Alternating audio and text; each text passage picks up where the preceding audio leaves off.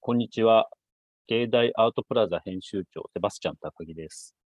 こんにちは、えー芸を育む町同好会代表をしております、大道寺優斗です。芸育会って、そんな長い正式名称があったんですね。あ、そうなんです。芸を育む町同好会っていう長いんですけど、芸を縮む育む町同好会。はい。一応、その、まあ、えーっ、と、テーマというか、うんうん、あーコアバリューか。コアバリューが、えーっ、と、芸を育む町になるということで、上野まあ、がその、湯島はい、上野、湯島、御徒町あたりを、うんうんうん場所をテーマに、えっ、と、そうですね、若手アーティストに機会をを作り出して、なんかこう、育めるといいな、みたいなイメージでやっており ます。そういう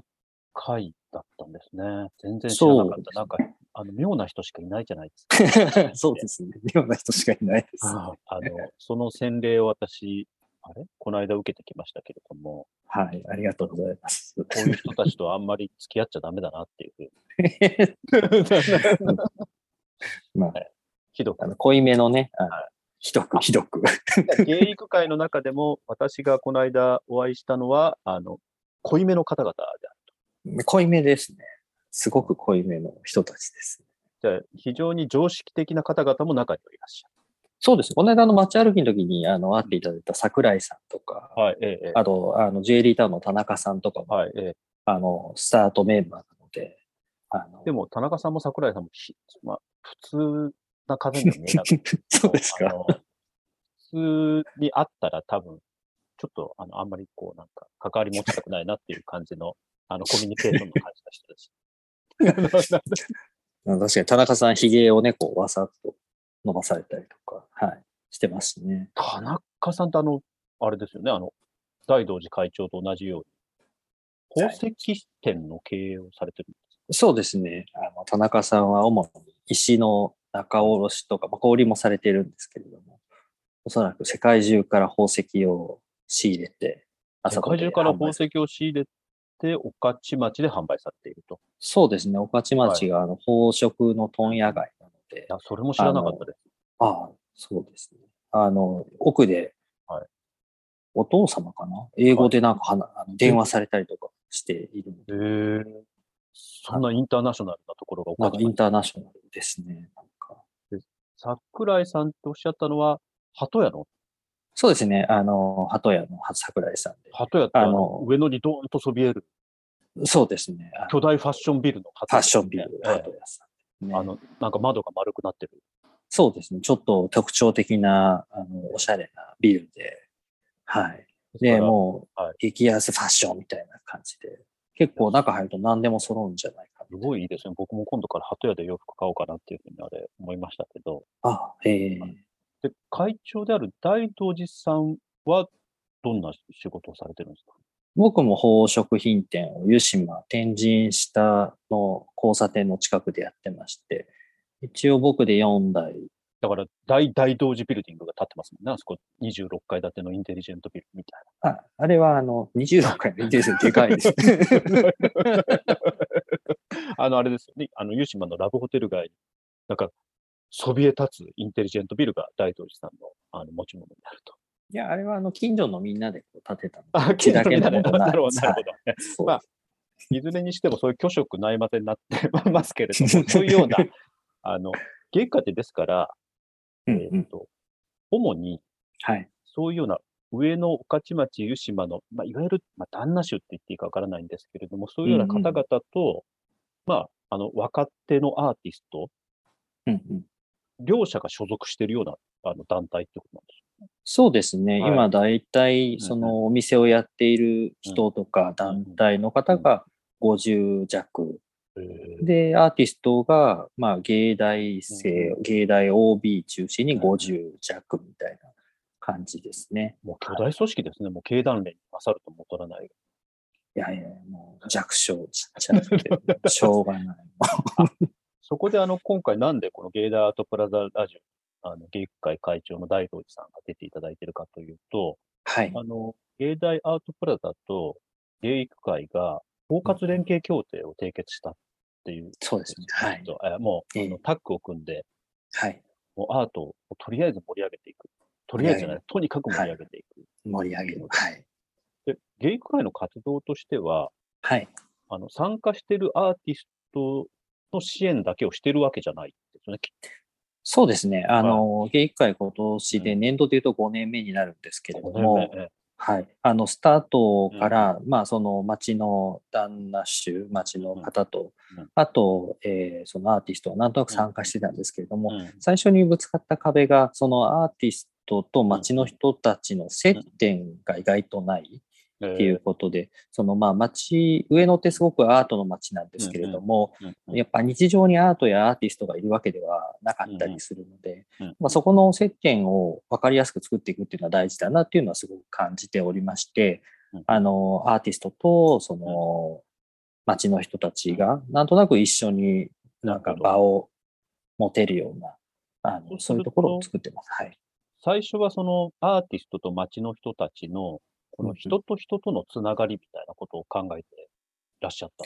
そうですね。なので分かりやすく飲み会とかを開催して、うんお前面白いなみたいになるとか、あとアーティストもなんか街のおじさんちょっと面白いかもって思う。まあ、あへえの、ちょっとお酒安く飲めるかもとかいうのもあるかもしれないんですけど、なんかそういうんでこう参加してもらうみたいなことから、やっぱ人と人っていうのは大事にしようと思っております。あの、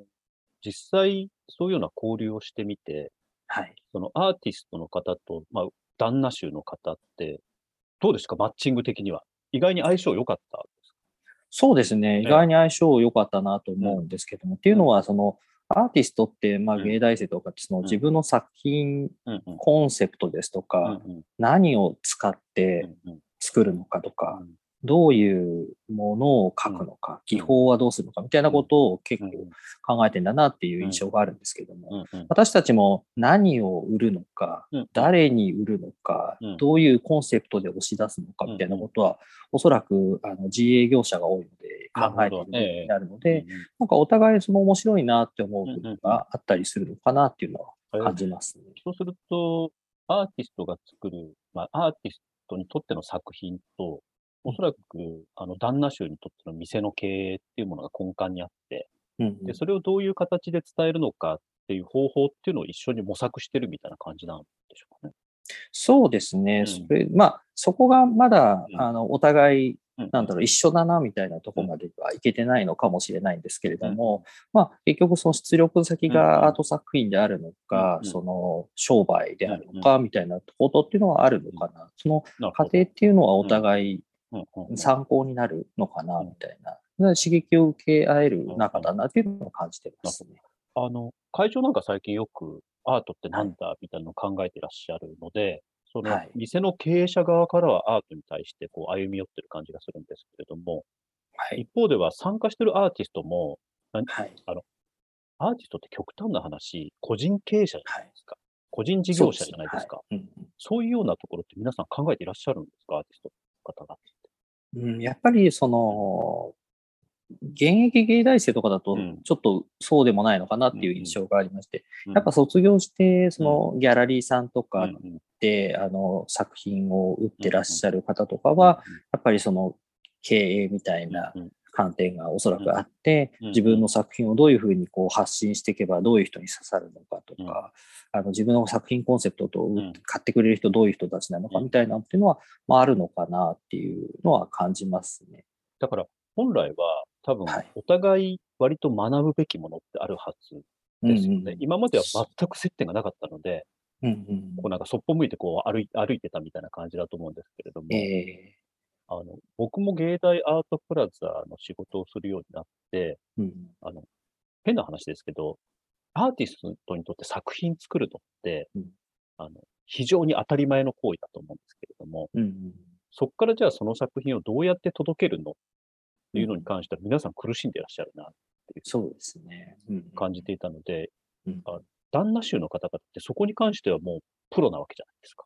うん、まあそうですね。自分たちの商材をどうやってお客様に届けるとか、うんどうやって売るみたいなことに関してはある意味シビアですし、うんうんそういう面から見ると、ちょっとアーティストの方って歯がゆく見えるとか、そういうことない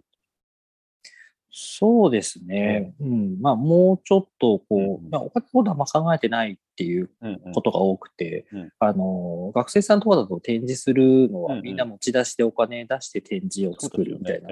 感覚が強いんですけれども、作品作ってる時点でコストがかかっているのうんうで、ん展示にまでコストかけてしまうんううんと赤にしかならないじゃんっていうふうには思っていて、まあ、おそらく見ていただくっていう、う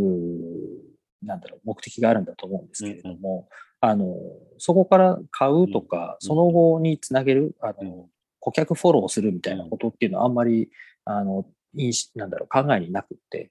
なんかそういうところもちょっとできると、本当はいいんだろうなっていうのは思います。そうですよね。あと、あの、我々一般消費者というか、うんからも、なんか、そんな、あんな絵描いて20万とか30万なんて高すぎるみたいな、うんうんふざけんじゃねえよみたいな感じも。持ってる方もいらっしゃると思うんですけれども、そうですね。そこで少し考えなくちゃいけないのって、うんうん仮に精魂込めて描く20万円の絵をうん、一体年間何枚売れば年収うん500万になるんだろうって話で。そうですね。だってシンプルな話、20万だから25枚書いて売らないと年収500万にならないですよね。月2枚ですね。月2枚書けないですよ。見てかけないですね。ああきついですよね。 で、そう考えると、うんまあ、あのお金だけの話するのすごくなんなんですけれども、まずうん20万とか30万っていう価格っていうのが本当に高いのかな。 だって一人のアーティストですよ。うんそのアーティストが2週間とか3週間、その絵につきっきりでずーっとかけてるわけじゃないですか。うんで、それに対して20万っていうのが高いみたいな感覚っていうのは、まず少し考え直さないといけないのかなっていうふうに思っていて、ええそのハードルが下がった上でのアートとしての価値みたいうんうんなのような気がして、今なんか全部価格とか値段とかを、あうんうの、ん他のものと比べちゃってるような気がするんです。そうですね。なんか食材とか、うんうん、あるいは、はプラモデルとか、うんうんガンダムのプラモデルが1200円で買えるのになんでアーティストのあの映画に20万するんだみたいな。うんでも、あの、それってちょっと変だなっていうふうに思ったりするので、うんうんそのあたりをぜひ芸育会がですね、あの、世の中すべての人に向かって、声を大にしてうんうんやってほしいななんて思うんですけど、会長が商そうですね会長は基本的に商売してるんですけれども、はいはい。商売している会長からして、やっぱええ最初、絵って高いなって感じました。アート。そうですね、はいなんか最初、やっぱあれですね、あの山田勇さんっていう方の作品が120万とかだったんですでしけどたも、ね。あの、クジラの中に都市をこう映すみたいな、つくもがそうですね。はいそうですね。あの、戦艦のものがはい入ってるんですけど。まあなんかそういう、なんだろう、プロダクトというか、できたものとして見ると、うん中にその戦艦ヤマトのプラモデルがある、なんかうんアクリル樹脂でできた、うんうんえっと、クジラなんですよ。うんうんで、なんかその材料費とか考えうんうんたりとか、そういう細かい見方をすると120万するのっていうのもあると思うんですけど、うんかたやおっしゃる通り、それ1個作るのにどれぐらいの日数がかかるのか、どれぐらいの手がかかってるのかって考えると、1年間に何個作れるのかみたいな話になってくる。で、なんだろう、その、月間やってみて思ったんですけれども、結局はアート作品を買うっていう行為には、うんうん大いにその、推し活みたいなところがあって、あー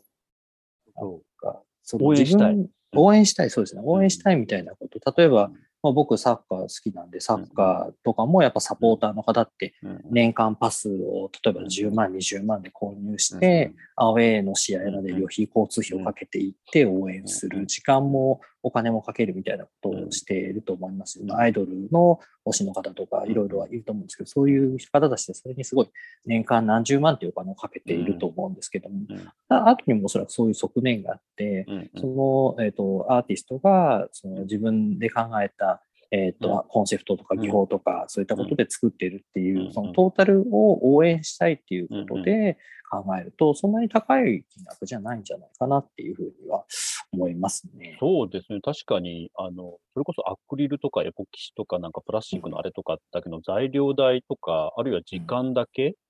にしたら、あの、120万とか150万って、ええってなりますけど、うんさらにそこにかけてる時間とか思いとか、もっとあうのん、あともう一つはあの、コンセプトとか、そうですね。うん表現とかっていうものに関して、あの、対価を支払いしてる。うんプラス、その人自身にも確かに、あの、応援するっていうことで、あの、っていうのはありますよね。そうですね。はい。アートやっぱ作そうん、どうぞ、すいません。あやっぱそのなんか文化としての厚みみたいなものが、やっぱりその、うんサッカーなんかだと、そうのん J リーグができる前って、やっぱりその実業団でみんななんかやっているけど、世界なんか出られないよね、みたいな。うん仕事しなながらサッカーしてるよね、うんみたいな状態だったと思うんですけども、も、 J リーグみたいなのができることによってすごい厚みができてきて、うん今どこででも子供はサッカーやってるし、うんうんそのサッカーを仕事として目指す人うはんプロのサッカー選手だけじゃなくて、んそのコーチだとか、他の道がすごくたくさん開けてきてるみたいな、あの枝葉が分かれてるみたいなところはあるのでもしかしたらアートにもそういうなんか厚みを作るみたいなことってのはすごい大事なのかもしれない。あの、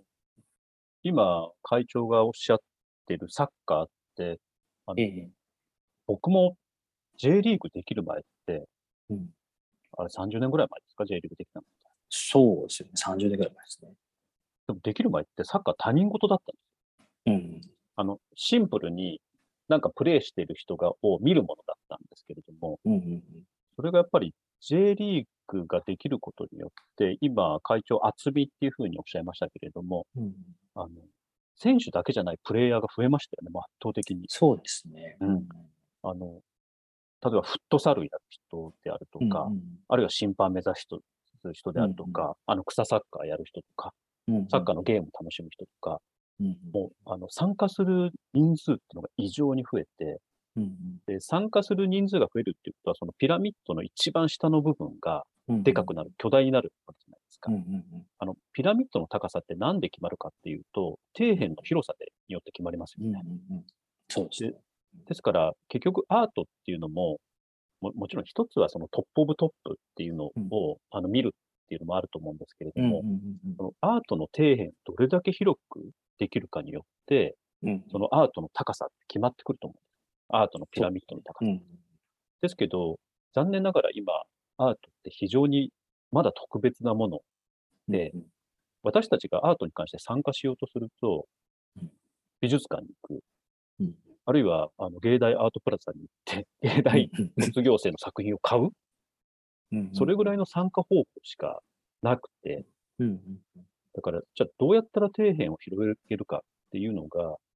あの、我々今回、あの、芸育会と芸大アートプラザの包括連携協定、締結の最大の目的なんじゃないかな。アートの底辺をうんうんそうですよね。そのなんかアートに携わるっていうことが結局買うか鑑賞するかしかないっていうのは、やっぱりその日本の中でアートってどう捉えられてるかみたいなことだと思うんですよ広ねげ。る。なんかその芸会の活動をするようになって、うんうんまあ、そういったことももちろんアートなんだけれども、実は何でもない日常の中にも結構アートが、うんあー隠れてるなっていうふうに思っていて、うんうんちょっと乱暴な言い方かもしれないんですけど、ん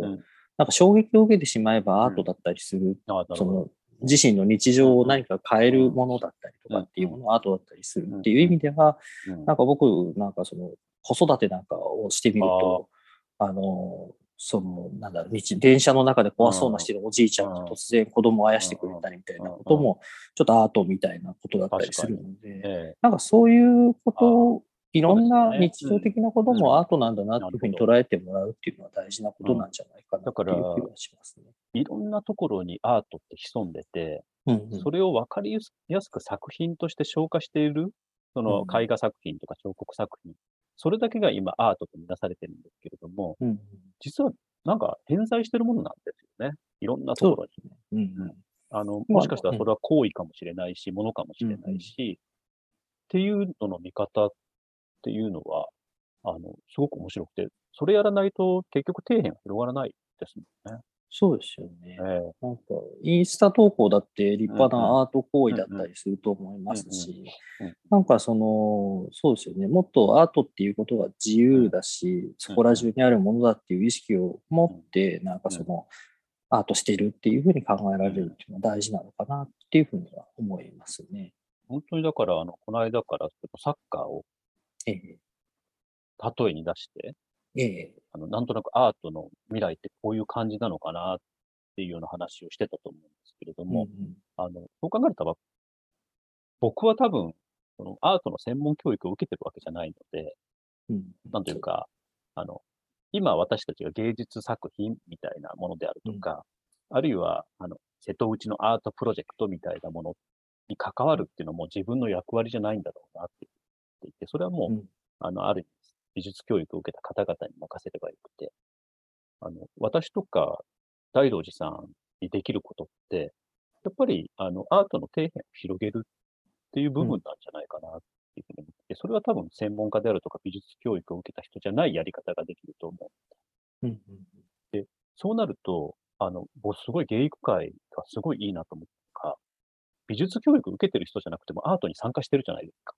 そうですね。それはアーティストとお酒を飲むっていう行為かもしれませんし、うんそのなんか、誰かが作った、なんか変なアート作品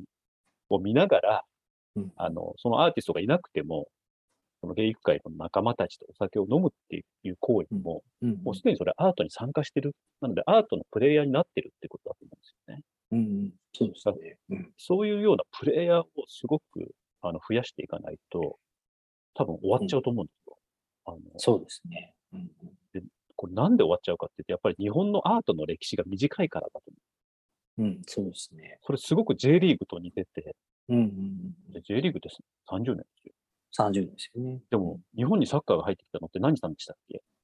カリバーさんじゃなく、クレマーさんじゃなく何でしたっけあ、くそうですね。えっ、と、ドイツのドイツのそうですククレマーさんですね。ですよね確か。はい。うんですからあれ、アートの歴史とほぼ同じぐらいなんですよ、サッカーの歴史って日本に。そうですよね。うんうんうんですけど、サッカーはこれだけ広く浸透した。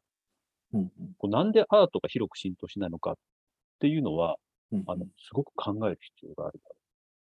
そうですね。なんかその芸会やってて思うのは、なんかその、日本、うん僕たちが考えるアートっていうものと、実際に今、その、工学で取引されてうんるアートっていうものにすごく隔たりがあるありますと思うんね。ええですよ確かに。なんか、僕たちが学校で習ったアートって、なんか印象派ぐらいだったりとか、うんで、なんか絵描いたりとかする授業だったと思うんですけど、うん今なんかこう、バナナをテープで貼りましたとか、はいはいはいはい。なんかそういう世界じゃないですか。うんなんか銀色のピカピカしたでかいウサギとか、ありますね。で、それがなんだって言われてもなんかは、いえ、わかんないっていう、そのだって印象派だったじゃんみたいな話だったんですけど、絵画ですらないし、ありますねなんならバナナをテープで貼るなんてだ、うん俺もできるよって話だと思うんですけど、まあそこにすごく差があるっていうのは、うんうん結局そのサッカーも今、その日本うんジャうんパン、なんだっけ、え日本化みたいなことをそう言ってて、はい日本人が得意なサッカーってどんなうの、んどうやって世界に勝てるかみたいな話をすごいして、うんあのワールドカップにも出てますけど、うんで日本にアートっていうものがやってきて、それを日本人として消化しているのかっていうと、うんうんなんかそれはちょっとまだなんじゃないかなまあ、っそてういでう気すはよね。しますよね。まあ、それも本当にあの、野球はもう完全に根付いてますよね。そうですよね。で、サッカーも根付いてますよね。そうですよね。で、なんならまあ、ボクシングもまあ根付いてる。それ、なん何をもってして根付いてるかっていうふうにうん、あの、いつも思うんですけれども、それって、あの、素人がプロでもないのにうん、いろんなことを言うっていう状態が根付いてるんだと思うんです。うんうん例えばこの間の日本シリーズ見て、うん何にも野球のこと知らない人が、高津監督の采配について文句言うわけですよ。ああ、うんうんうん、で、これアートに置き換えたら結構すごいことじゃないですか。そうですね。あのバナナで、うんあれはなんかコンセプトとしてどうかと思うみたいなそう話がそうそ始まるわうけですそようねそう。それを普通の人が、 あの、お茶の、の間の人が言う状況なんですよ。あうんうの、んバナナにテープを貼ったアートに対して、うんそれに対して今批判とか批評する人ってものすごく限られた人ですよね。そうですでね。、みんな思ってるはずなんですよ。うんえうんうんこれマステじゃダメなうんの画鋲じゃダメなのうんうんで、それが普通に声が上がれるような社会にならないと、うんうんきっとアートって根付かない。そうですね。芸大生の検事に来たおじさんは急に弱いなとか言い出すってことですよね。そうそうそうそうそうそれに対して、もっとおおらかになってあげないといけうんうんうんない。で、あの、そういうふうなことを言うと、横からこうなんか専門的な知識をあのうん持った人が出てきて、ピシャッとするじゃないですか。なんか、うん。ピシャッうんうんお前、アートのこと何にも知らないもの言うな、みたいうんうんな。その状況ってすっごいなんかあの嫌だなと思っていて、で、そういうこと言うとまた怒られちゃう。お前専門教育受けてないくせに っていうふうに言われちゃうんですけれども、その状況をなんとか我々で、あの素人のならではの力で、そうですね。うん、ちょっと、ちょっと、まあ、そんなね、大げさなことはできないですけど、少なくとも、まあ、あの、上野のパンダぐらいから変えていきたいですよね。そうですね。パンダをどう、どういうふうに定義づけしていくかみたいこれっていうのは、やっぱり芸術界と芸大アートプラザにとって非常に大きなテーマなので、な。えあえのフリーパンダ。はい。あと、あ、そっか、フリーパンダっていうと、うん。今日からなんか、あの、御徒町でパンダ解放運動が始まってるんじゃなかったですか今日11月1日ですけれども。パンダ50周年っていうやつですかね。なんかあそうの、ですね。芸育界を代表するアーティストがそこに参加してる。そうですね。みたい一ノ瀬健太さんが、あの、御徒町パンダ広場で、下町アンデパンダン店を、とうとうやりますか。とうとうやるんですけど、あれは、なんかでアンデパンダンしてるのかっていう、迎合してますよね、相 当。迎合してますね。あの、本当はフリーパンダしなくちゃいけないのに、パンダをもう、あの、可愛らしいという鎖でがんじがらみにしてるようそうなですね。行為を。あの、パンダを活用してますね。ああ、まあでも、まあ、いいです、いいです。それもなんかそれによって、ね、あの子供たちがパンダアートに親しんでもらえれば。 うんで、あの、一ノ瀬健太という一人のアーティストが、あのね、子供と奥さんに何か物を買ってあげられるようなことがあれば、それもアート運動だと思いますのそうですね。はいなんかあの深で。いおおらかにね、おおら、おおそらうかでに。すね。おおらかにそうですね。はいあれだなんか六本木の、えっと、アートフェアみたいな。はいはい、ええ。村上隆さんうんうのんドラえもんをっぱいじり倒した。はい、展示倒、いじり倒したうん展示があって。うんで、なんか、それがなんかたまたまツイッターでなんか、あの、すごい、はいなんだろう、批判されてる、うんうんうんなんか、パンダをスプレうんーがですごい書き殴ったみたいなやつがあったんですけど、なんか最近、なんかそれってきっと、あの、なんか批判も込みで、うんあの作品を作ってるんだなっていうような、うんうんあの、イメージがあって、今、あの、3331でもなんか展示やってて、うんうんあの、キリストに見立てた、うんはいあのええのをこうボクシングのサンドバッグとして殴るっていう、はいてうんうん作品があるらしいんですけど、うんうんあれも多分きっとツイッターとかでの批判を含めてやってるなっていう、だからそういう意味ではなんかアーティストの方も批判されること込みでアートについて語るみたいなことも、うんうあのもしかして作品に織り込んだりしてるのかもしれないですね。でも、あの批判って相互作用の第一歩なので、うんうんそれはすごくいいですよ。だから、アートって、アーティストが作って、それを鑑賞者が鑑賞するっていうことだけじゃなくて、ええええその鑑賞者から批判をするっていう行為が織り込み済みになると、うんうんうんあの、それこそ発電じゃないんですけれども、発電しながら電気を消費するみたいな、うんうんうんその相互作用が始まると、それはあのうんすごく根付いていくっていうことにつながると思うので、そうですね。はい。ですから、でも村上隆なんてそういうのも含めて戦略的なんだなって思いますけどうね。んそうですあの人一倍多分危機を感じらってらっしゃるんじゃないかな。ね。うんうんで、その辺の危機感っていうのも一ノ瀬さんには感じていただきたいですよね、ぜひ。そうですね。ちょうどその、やっぱ、あの、ドラえもんが批判の対象になるのっていうのは、すごく広い世代で、こう、ドラえもんに対する思い入れがあるからだと思うんですけどうんうん、パンダもそうだなって感じたんですよ。だかね。ら入り口としての大きさは、うん。パンダはドラえもんに引けを取らないなと思ったので、チケットだったの。パンダ汚す人ってはい。かなり勇気いるじゃないですか。そうですようんね。だって、もしですよ、うん上野の動物園に行って、スプレーでパンダ真っ黒にしたら、うんこれどうなっちゃうと思いますって考えると恐ろしいですよね。黒熊やないかっそうそうそう。て。これでも一つのアート運動だと思うんですけど、 ええですけど、そんなアート運動って認められない何かみたいなものをパンダって持ってると思うので、そうですよね。そのあたりをぜひちょっと、あの、我々のアンデパンダント運動として、進めていきたいですね。パンダそのうで民す主ね化。はい。それそうがですね、ひいてはちょっとアートの民主化につつながるんじゃないかっていう。そうですね。なんかいろいろ自由になれていいですよね。物事の捉え方を多面的に持てるっていうのはねそれってすごくいいですよね。あの、物事を多面的に見られる力。うんで多分アートが持ってる一つの力のような気がしていて、ええあの、今って、あ、なんか物申すみたいになって申し訳ないんですけど、やたらこうなんかわかりやすさとか、うんうんあとワンフレーズポリティクスじゃないですけれどうんうも、ん一、つの見方にこう寄っていくようなこう同調圧力みたいなのもすごく強いですけど、うんうんなんか、それに対する、対抗する術になり得るんじゃないかな、なんて思いますね。だって、あんだけ圧倒的に多様性があって、しかうんうもん一つの見方じゃ捉えられなくて分かりづらい。なかなかないと。っうんて考えると、これからもですね、あの、芸育会とアートプラザで、手と手を取り合って、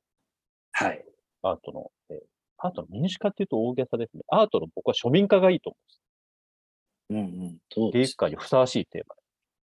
そうですねええ。アートの庶民化。アートの庶民化ですよ、うんアートの庶民化。それをアンデパンダン。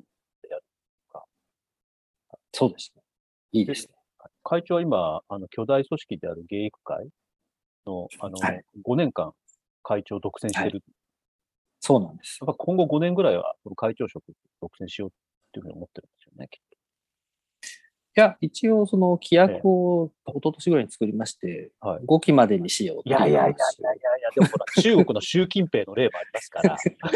から。もう例もありますから、えええまえ あ、あのぜひ会長には独裁者になってほしい な。独裁者はいプーチンか習近平みたいになってほしいなっていうふうに。 誰かが資料を取り上げられて、こう、そう裏に引きずられて。そうなんです。でそれをアートをもってして、独裁者を粉砕せよみたいなのをまた、あの、芸術界最後アート運動になると。最後の黒幕は僕だみたいな。そうなんです、こそうなんでういいですねは。 WWE 流ビンス・マクマホン。す。ビンス・マクマホンですよ。えビンス・マクマホ ン。あれ、ビンス・マクマホンジュニアですよね、今ね。今、そうですね、息子ですね。今息子ですよね。はいいや、そんなくだんない話をし、あそんなくだんない話をしていたら、こはれい X カフェに近づいてきましたので、あ、時間的にはいいけそない。ろそろいけない、いけない。いけな第い1回は、あの、そういう感じで、あの、どういう感じかわかりませ んが、芸育会はこんな団体だということをあのあご紹介させていただいたということで、はでいす。ので、じゃあ、大道さんも引き続き、あの、よろしくお願いいたします。今日あは、、はい、ぜひ。今日はありがとうございました。え第第2二回回ありそうですかどうにか、あの、相手は私じゃなくなると思いますけど、あ、そうですか。わかりました。あの、いろんな、芸大アートプラザのいろんなスタッフと、芸育会っていうのを交流を進めたいっていうふうに思ってはいあの、一ノ瀬健太はちょっと、あの、合わすことは他の方をできないかもしれないなと。あとは、はいあの、太田さんっていう謎の人物も、そうですね。はいはいちょっとまだ、あの、うん難しいかなって思うんですけども、タイトル会長であれば、えー、芸育会の両親と して、